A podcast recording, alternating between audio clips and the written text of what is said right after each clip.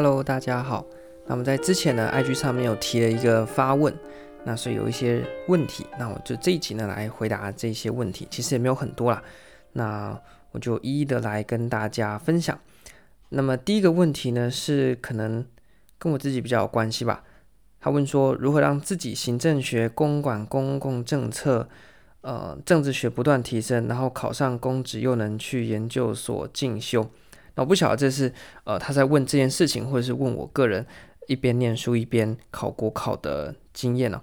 不过呢，呃，可以猜两个啦。如果就我的状况来讲呢，因为呢我自己本身是学这个公共行政的相关的科系嘛，那研究所也是念这个，所以我们在念的呢就是国考的科目的时候呢，搭配之下呢，其实呃相辅相成啊。虽然呢它的面向不尽相同，那像是我之前可能因为政治系的背景，所以在政治学上面呢也是稍微有比较好的基础。那当然国考的时候呢，还是必须要打掉重练了啊，因为国考的方向跟学术的方向呢，其实是有点落差，但是至少说在面对文本的时候呢，我们是比较呃熟悉的，比较能够快速去理解的。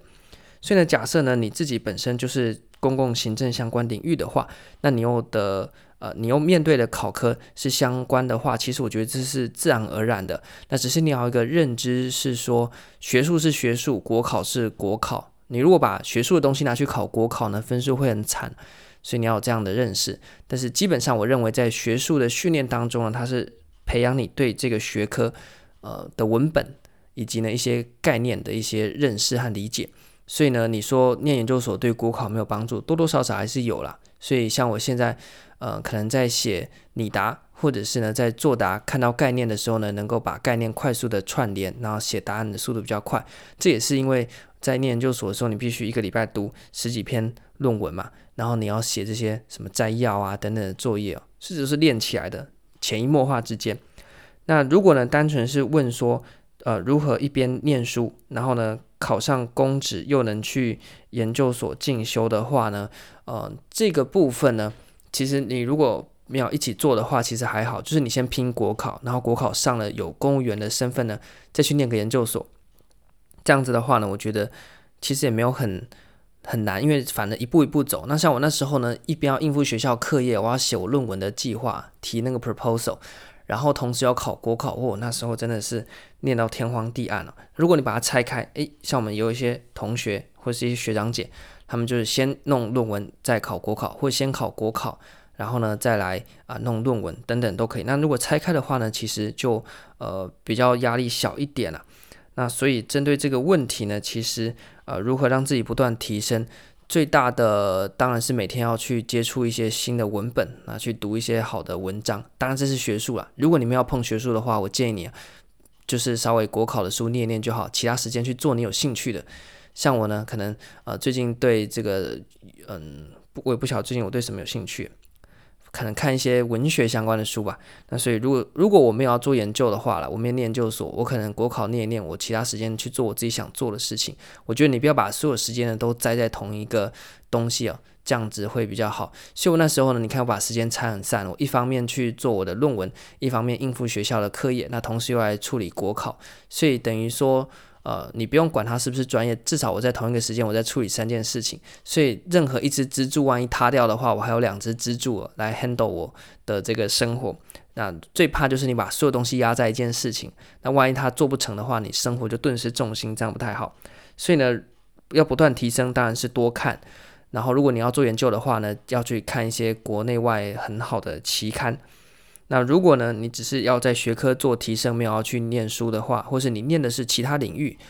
呃像是呢，有一些人他可能是念，嗯，我也不晓得他念什么。假设他是念文学院的，好了，他也想要来考国考，那当然他就要拆成两个专业。我觉得这反而是他优势。一方面呢，在处理国考这些什么行政学，那二方面呢，他自己本身的那个专业领域呢，他也必须精进啊。那这样子的话，我觉得是最理想的。我自己目前也朝这个方向，因为我觉得。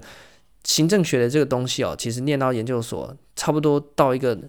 嗯境界了啦，就是差不多到了一个坎了啦。你再往上当然是博士班嘛，但是你有时候就像是我们说啊，因为了解而分离啊，所以对这个学科了解越多，你就发现说，在台湾的行政学界，在搞的把戏就这一些嘛。有时候呢，也不是我们要批评，那就真的是如此而已。这时候呢。呃，就会想说要去开拓其他的呃专长或培养其他的兴趣。像是呢，我一个同学非常优秀的同学，早我一年考上，他也准备要去当公务员，他也完成他论文，他现在就要去呃考这个。厨师的丙级的执照，那我觉得也都非常好。那他也会琴棋书画啦，都可以啊。我们就之前同一个研究室的时候呢，我们整天就过了这个嗯神奇的研究生的生活。好，那所以这个算是我对这一题的一个小小的回应，不晓得没有回答到。那细节的话呢，大家还是要 for 个人的。呃，情况去谈啊，但是我觉得，就算你要兼顾的话，在我来讲，你只要很清楚知道你的目标是什么，有去有意义的，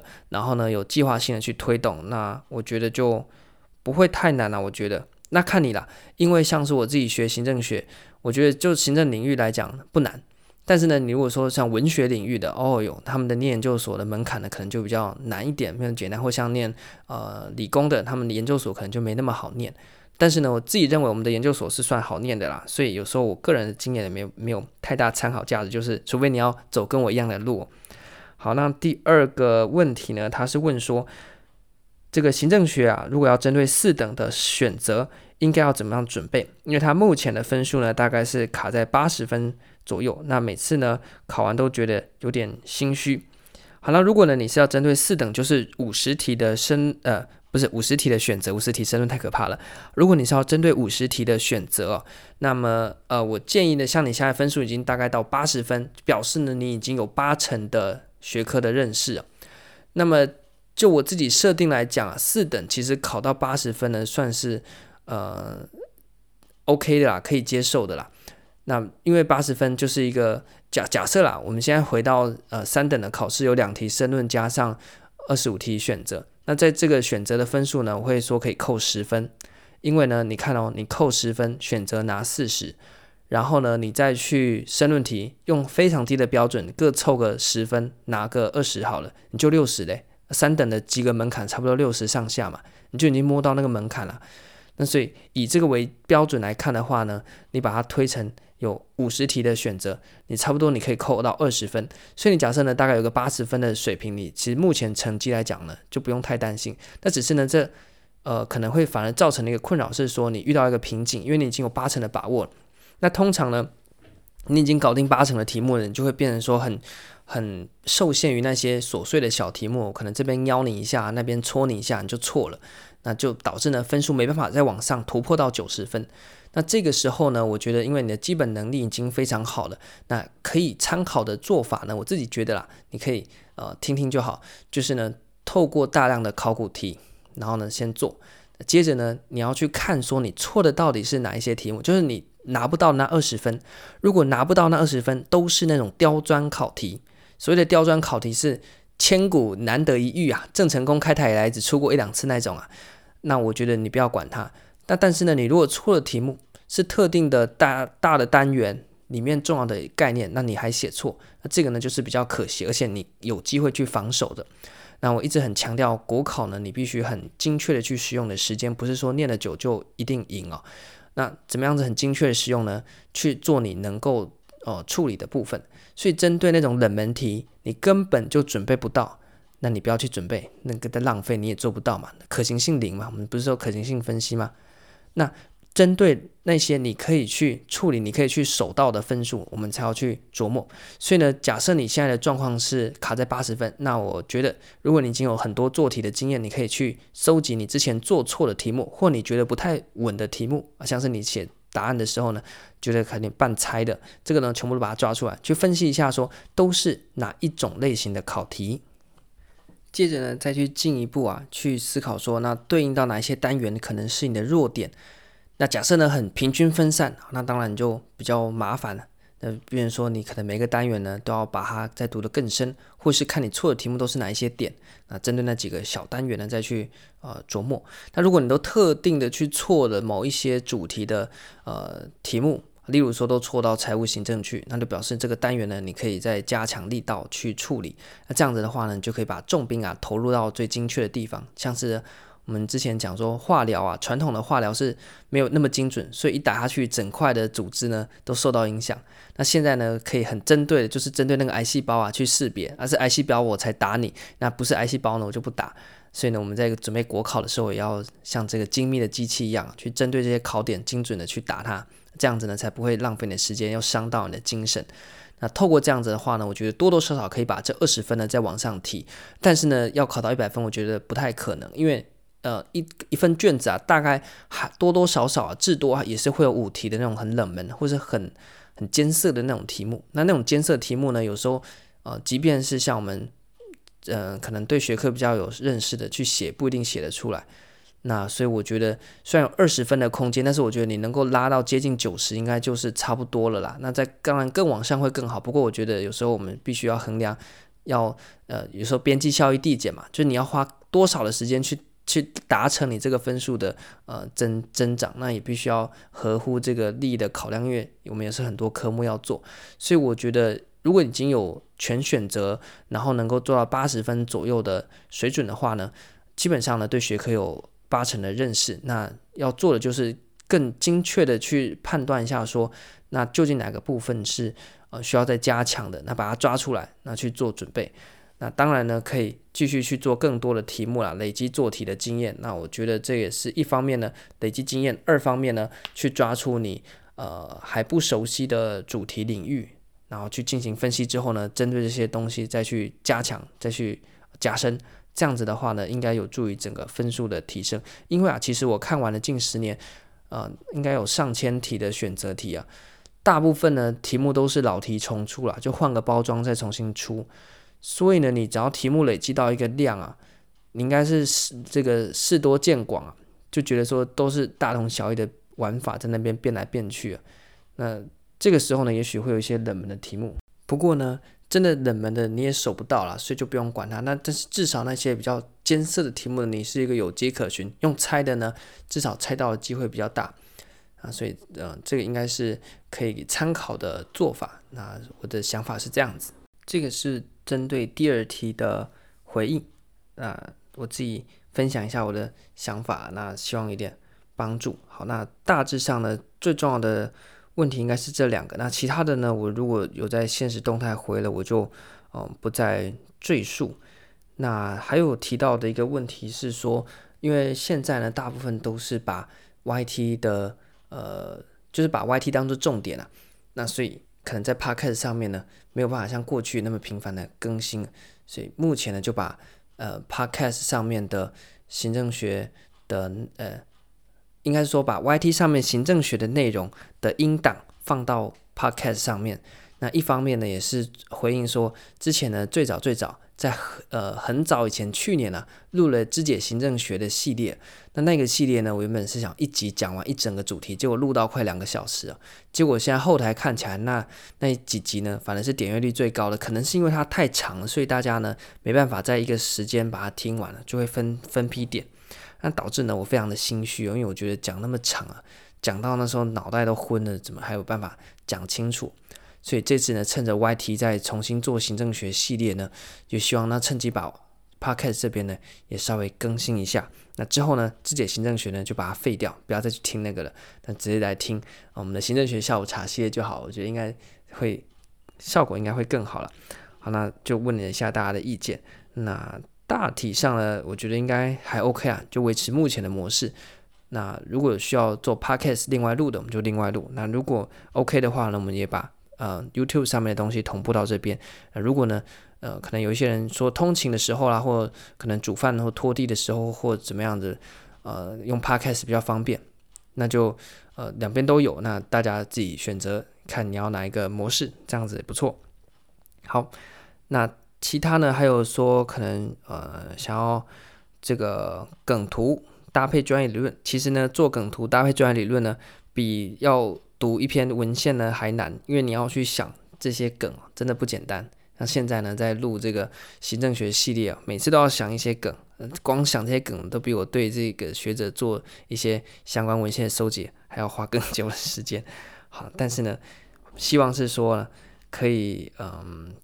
用比较有趣的方式来把行政学给处理掉了。那因为一般人在学行政学，真的觉得行政学非常无聊。好，那还有其他的讯息呢，我也大概都有看了一下。那应该有回的都有回，如果还没有回的话呢，拜托你私信我一下，因为没有回是我的问题啊。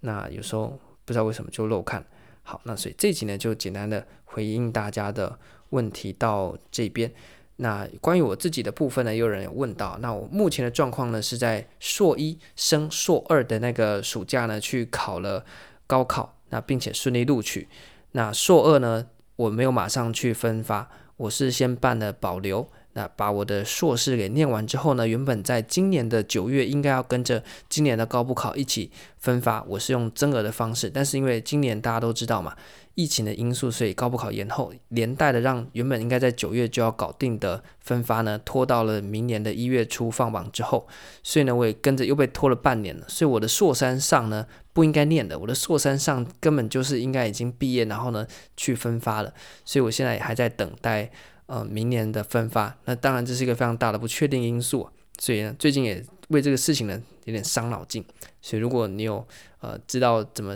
补训的啦，或者是这种保留再回来的话呢，也欢迎来交流一下，非常需要这一方面的资讯，因为现在网络上面好像也没有太多的呃资讯可以找了。好，那但是呢，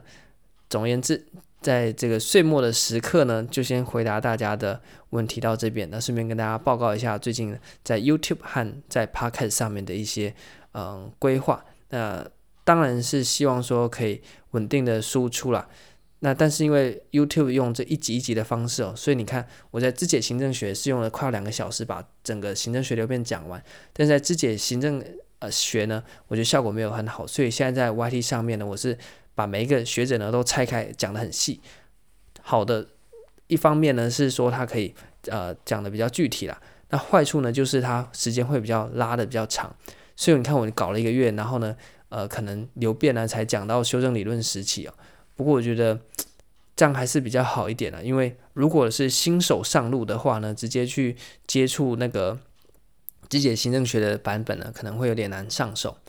好，那在最近呢预告一下在。呃，YouTube 上面呢也会更新今年的地特考题，有关于政策创新的那一题。那政策创新到底是什么样的概念？在 YouTube 上面呢也会有有这个影片更新。那我也会把音档放上来。所以呢，假设你是呃 Podcast 派的，那没关系，你就留在 Podcast 就好。那 YT 呢只是同步更新，反正我不露脸嘛。你不像那些 YouTube 都要露脸拍摄干嘛的。然后你把这个脸遮掉之后呢，就呃没东西，就不晓得在干嘛。那我觉得我的。呃，YT 呢，你把画面拿掉了，其实也没差。因为如果你是要笔记的话呢，可以去看影片啦。因为影片里面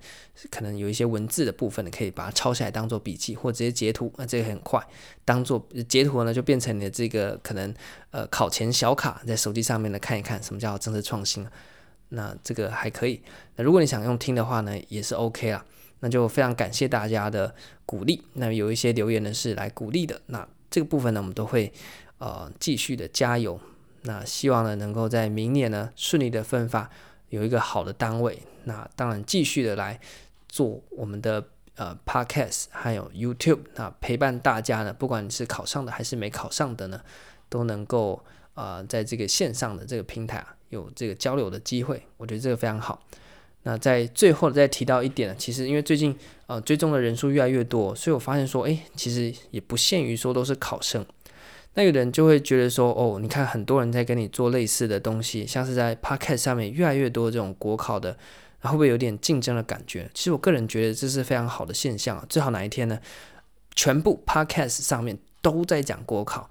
那很多呢已经考上的，我也是，嗯、觉得说，如果呢你已经顺利考上了，那不定呢来赶快分享一下你自己怎么学习这些学科，我觉得都非常好。所以呢不怕说，哎，竞争的人比较多，反正我们也没有在靠这个赚钱嘛。我们是反正是希望说，我们出来讲了之后，其他的上榜生也看到了，他们也出来讲他们的讲法。那或许呢我们讲的不够全面，哎，别人来反驳，这也更好。这让那些还在准备的同学呢有更多的。呃，前人的经验可以来参考，那我觉得这是很好的事情，所以呢，呃，不会有那种竞争的感觉，反正是越多越好，因为当越多的上榜生愿意把他们的经验呢抛出来跟大家分享，那就表示呢，我们这个呃还在准备的考生呢，有更多的资讯呢，可以来作为他在国考准备判断上面，不管是让他更安心也好，或者是呢去呃做一个呃备考的规划的参考也好，我觉得都非常好，像是呢。我们在山里面啊，就会走一些山径，是有一些呢，这个路基比较不明啊，就必须要前人呢去把它踏踏踏踏那个踏点出来，那后人就可以跟着这个踏点前进。那所以走的人越多呢，这个路就越明显。那越明显，后面走的人呢就越不容易迷路，而且越好走。所以我希望越来越多的呃上榜生，嗯，如果明年有幸上榜了啊，一月放榜，诶，你也上榜了，那也希望呢你可以呃。不用像我这样子，然后我还搞了一个 podcast，还搞了一个，但是至少你可以跟你身边的人也好啊，或你有认识要考国考人也好，那来交流一下你自己的经验，我觉得都呃非常的棒。好，那所以呢，这是本集最后的一个小小的感想。那随着岁末到了，感想也特别多，那也是祝福大家，呃，预祝大家新年快乐。还有，如果你有在过圣诞节的话呢，圣诞节快乐。那么这一集呢，就跟大家聊到这边，感谢大家。就下期再继续聊，拜拜。